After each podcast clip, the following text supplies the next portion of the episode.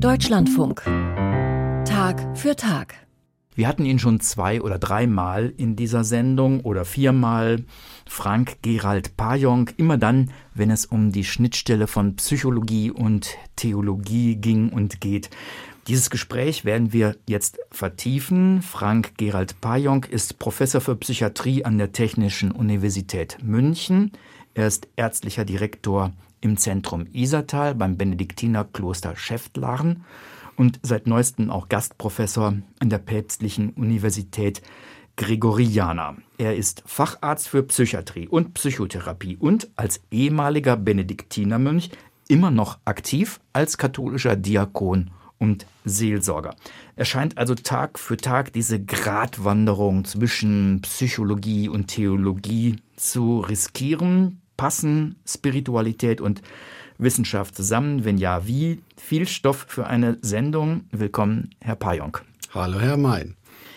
Eine Hörerin, die hat uns kürzlich geschrieben, sie sei mit Depressionen und Essstörungen seit drei Jahren in psychiatrischer und psychologischer Behandlung, ohne Erfolg. Jetzt sei sie auf dem Weg der Heilung, so wörtlich, mit Gottes Hilfe, und mit Hilfe eines Heilpraktikers und eines römisch-katholischen Priesters. Namen und Details nenne ich natürlich nicht.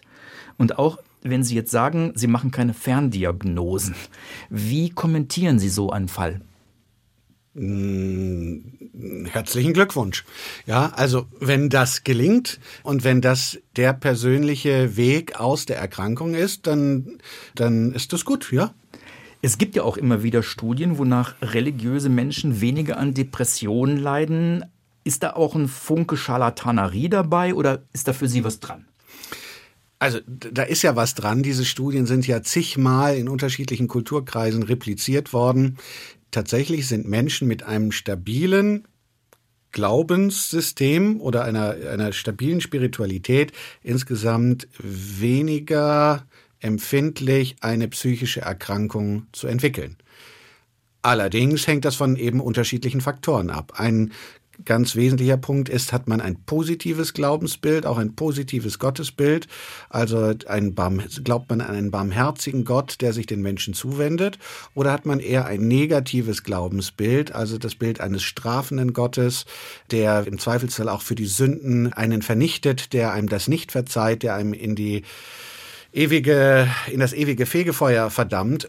Menschen mit diesem eher negativen Gottesbild haben eben um tatsächlich eher mehr psychische Erkrankungen. Um nochmal auf die Hörerin zurückzukommen, Sie sagten herzlichen Glückwunsch. Implizit schreibt sie natürlich auch, dass Psychiatrie und Psychologie bei ihr versagt haben. Also sie schlägt sich eindeutig auf die Seite der Theologie. Das ist ihnen womöglich auch unheimlich.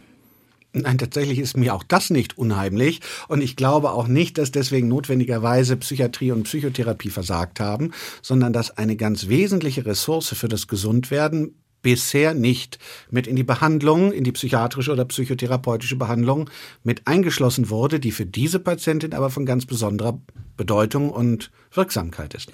Genauso wie Sie andersrum sagen würden, es ist Ihnen auch nicht unheimlich, wenn jemand ganz ohne Spiritualität und Bewusstsein für religiöse Fragen zur Heilung kommt. Ja, natürlich. Ja. Auch das ist mir das nicht Das ist ja auch wahrscheinlich das Üblichere. Also es gibt so viele Möglichkeiten, eine Behandlung sinnvoll und wirkungsvoll durchzuführen. Man muss die Menschen einfach da abholen, wo sie stehen. Wenn jemand keinen Glauben hat, muss man davon auch nicht anfangen.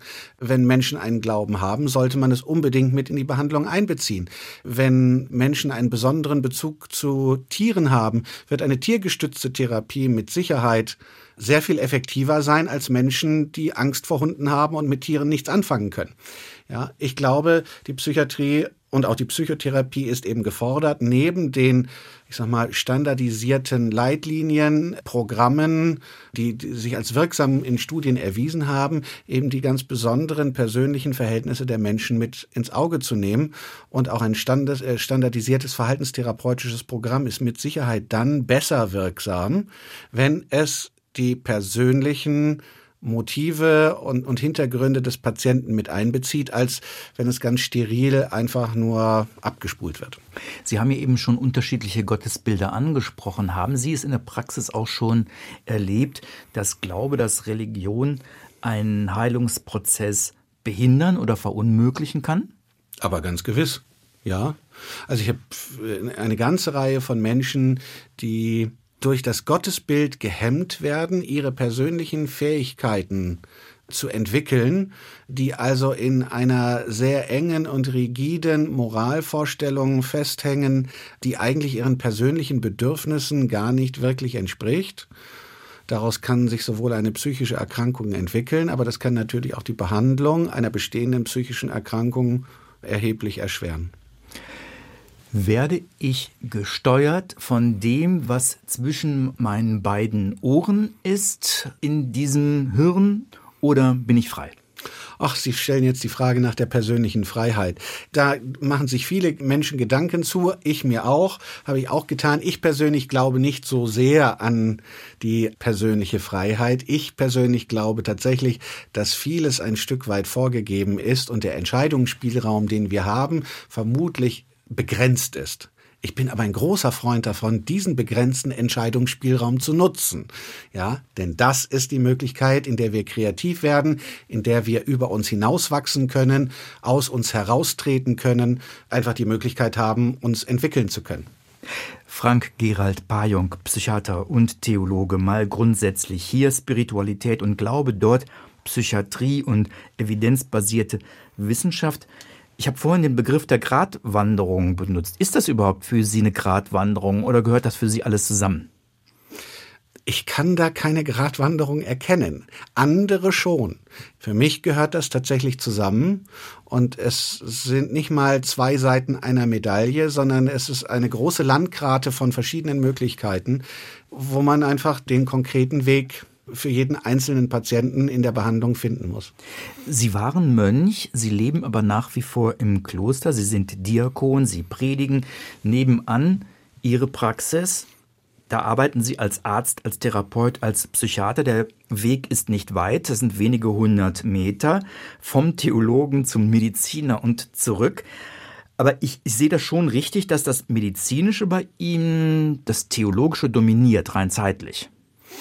Also von der Zeit her verbringe ich sicherlich sehr viel mehr Stunden in der Arbeit. Acht bis zehn Stunden, vielleicht manchmal auch länger, im Zentrum Isartal. Das ist ja mittlerweile nicht nur eine Praxis, sondern wir haben auch noch eine Tagesklinik jetzt angeschaltet. Aber der Tag hat ja mehr als zehn oder zwölf Stunden. Es bleiben immer noch zwölf oder vierzehn Stunden.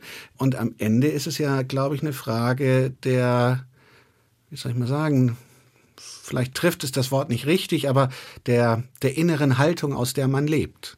Ja, es ist ja kein An- und Abschalten. Ich schalte ja den gläubigen Menschen oder den Theologen nicht ab und den Mediziner an oder wenn ich nach Hause gehe, schalte ich den Mediziner ab, sondern nach meiner persönlichen Erfahrung ist das Ganze miteinander durchwoben und lässt sich kaum trennen. Nicht? Also die Spiritualität ist sicherlich etwas, was mich ja auch durch den Arbeitsalltag trägt das ist eins. Wenn das eins ist, stelle ich Ihnen jetzt auch noch diese private Frage, wie geht das zusammen? Wie kann jemand als Ex-Benediktiner und Psychiater gleichzeitig in einem Benediktinerkloster leben? Ach, wenn Sie mich da jetzt nach kirchenrechtlichen Besonderheiten fragen, dann verweise ich auf die entsprechenden Stellen. Aber tatsächlich geht das natürlich nicht ohne Unterstützung. Das muss ich ganz klar sagen. Also das ist nur deshalb möglich, weil die Gemeinschaft von Kloster Schäftlarn, insbesondere der, der Abt Petrus, das möglich gemacht hat. Tatsächlich war es ja mit ein Grund, weshalb ich aus dem Benediktinerorden ausgetreten bin, weil es unter herkömmlichen Umständen eben nicht möglich war, das zu verbinden. Und es ist natürlich ganz schwer, wenn man zum Beispiel in einer Klinik arbeitet und Nachtdienste macht, dann kann man eben nicht morgens zum Frühgebet plötzlich in der Kirche stehen. Dann fällt möglicherweise auch mal ein Sonntag aus. Und letztendlich muss man gucken, ob eine Gemeinschaft das mitträgt. Ja, äh, in Kloster Schäftlern habe ich die für mich besten Möglichkeiten meines Lebens gefunden, um dort mitleben zu können, mitbeten zu können und gleichzeitig die Freiheit zu haben, Menschen behandeln zu können. Was sind Ihre Aufgaben im Kloster? An Sonntagen nehme ich auf jeden Fall an den Messfeiern teil. Ich predige, assistiere in der Eucharistiefeier. Und dann hängt es sehr davon ab. Also ich bin in der Regel Ansprechpartner bei allen gesundheitlichen Schwierigkeiten im Konvent. Äh, Praktisch einen eigenen Therapeuten zu haben. Ja, also manchmal ist das ganz hilfreich. Ich habe das heute Morgen erzählt, dass ich hier bin und äh, dann hat einer meiner Mitbrüder gesagt, dann kannst du dir auch mal sagen, wie du meinen Bluterguss in der Ferse behandelst. Da hatte ich nun keine wirklich gute Idee dafür, weil das leider etwas ist, was etwas Zeit braucht. Aber so wird dann auch natürlich da miteinander gesprochen. Und ansonsten helfe ich aus, wo es geht. Das heißt, im Tischdienst, was Mönche so machen. Was Mönche sonst so machen. Auch genau. Ex-Mönche manchmal, ganz selten. Ja. Menschen, die für ein paar Tage ins Kloster gehen, die sind dann ja oft recht zufrieden, manche sehr glücklich. Sie haben jetzt Jahrzehnte Kloster auf dem Buckel und schauen ja auch so wahrscheinlich ein bisschen mit dem Blick des Psychiaters drauf. Was irritiert Sie an dieser Lebensform? An der monastischen Lebensform? Ja. Was, sie, was mich daran irritiert? Nüscht. Nein, ich bin ganz zufrieden damit. Ich wünsche mir eigentlich nichts anderes. Also nicht nur eigentlich, sondern ich wünsche mir nichts anderes. Ich bin ganz d'accord. Für mich ist das richtig. Was ist der zentrale Reiz? Die Gemeinschaft fordert dazu auf, zu beten. Ich kann mich dem zwar immer wieder entziehen, weil ich da unwillig bin oder jetzt nicht möchte oder keine Lust habe, aber allein dadurch, dass ich lebe, komme ich nicht umhin, regelmäßig zu beten. Das gibt mir Halt und Sicherheit an dieser Stelle.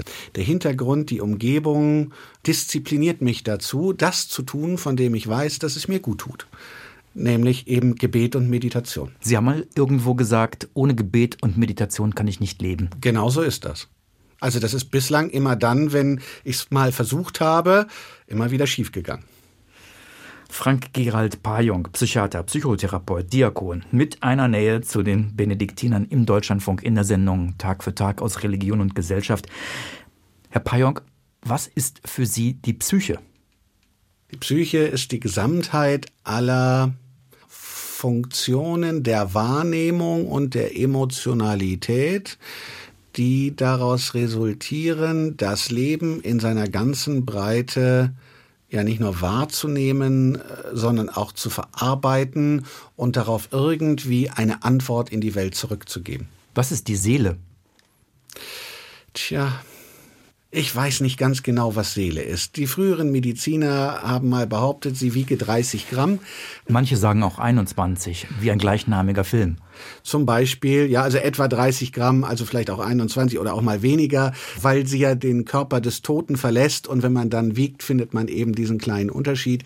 Auch das hat sich hinterher als nicht zutreffend herausgestellt. Also es ist ja an vieler, an vielen Stellen versucht worden, die Seele oder den Effekt des Glaubens zu messen. Das ist bislang keinem gelungen. Das finde ich eigentlich ein ganz ganz tröstliche Vorstellung, dass es etwas ist, was sich uns entzieht. Also die Seele ist, glaube ich, schon auch etwas, von dem wir wissen, dass wir es haben, aber nicht genau beschreiben können, was es ist und was sie ausmacht. Also Sie möchten sie nicht messen und auch nicht operieren können. Nichts davon. Versuchen Sie trotzdem eine Definition, eine kurze. Weil bei der Psyche haben Sie es gemacht. Ja, das ist mir vielleicht als Arzt auch ein bisschen leichter gefallen. Die Seele ist, lassen Sie mich das mal versuchen, ins Unreine zu sprechen und ein bisschen fortzustottern, eine, die, die Gesamtheit der Grundverfassung, aus der ich dem Leben begegne. Und zwar, wo ich einerseits den Zugang zum Unendlichen oder zum Ursprung, zum Urgrund allen Daseins habe und durch die Seele dies nach außen kommuniziere. Dann müssen wir sowohl die Seele als auch die Psyche gut behandeln.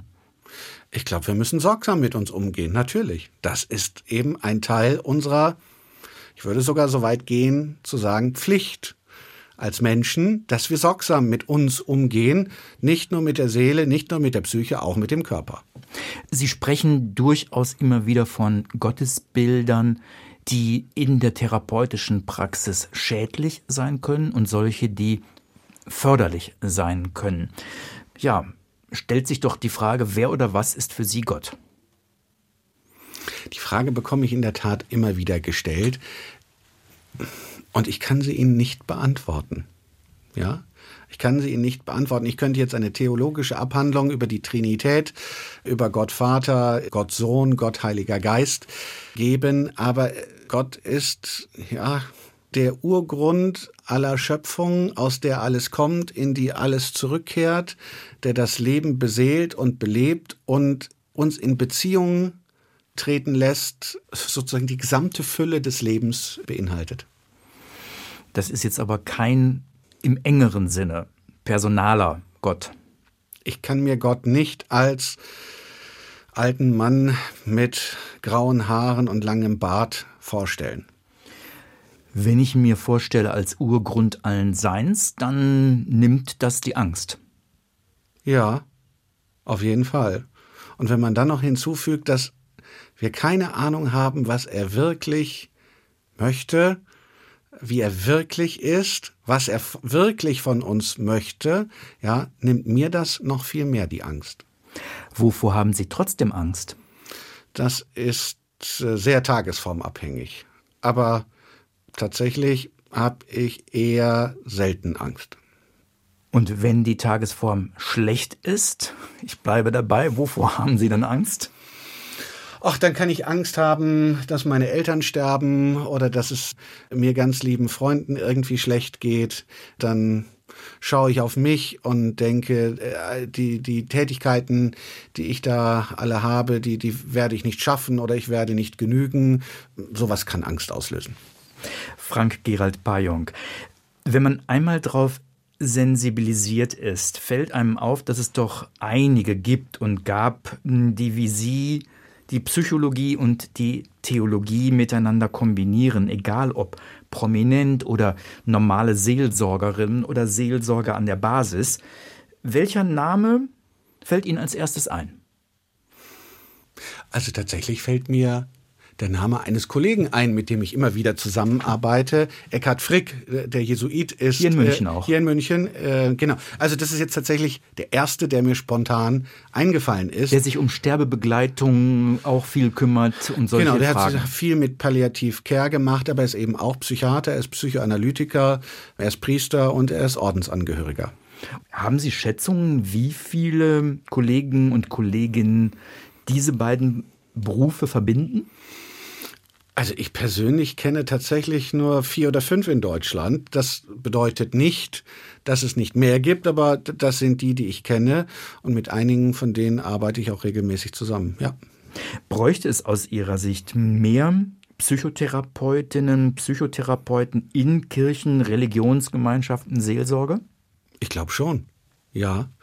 Ich werde, bin ich eingeladen, einen Kurs zu geben bei Priestern und Seelsorgern mit der Frage, wann ist es noch priesterlich-seelsorgerliches Handeln und wann muss ich vielleicht doch einen Spezialisten, einen Psychotherapeuten oder einen Arzt einschalten?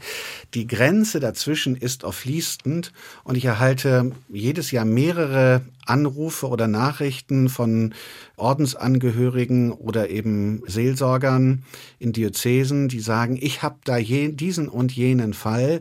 Ich glaube, ich bin da zu weit gegangen oder es hat mich völlig überfordert.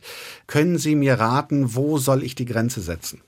Die Kirche ist nun mal ein Ort, an dem immer noch sehr viele Menschen, vielleicht deutlich weniger als in vergangenen Jahrzehnten, aber immer noch sehr viele Menschen Halt und Sicherheit suchen und äh, sich auch an Geistliche äh, mit ihren Problemen wenden.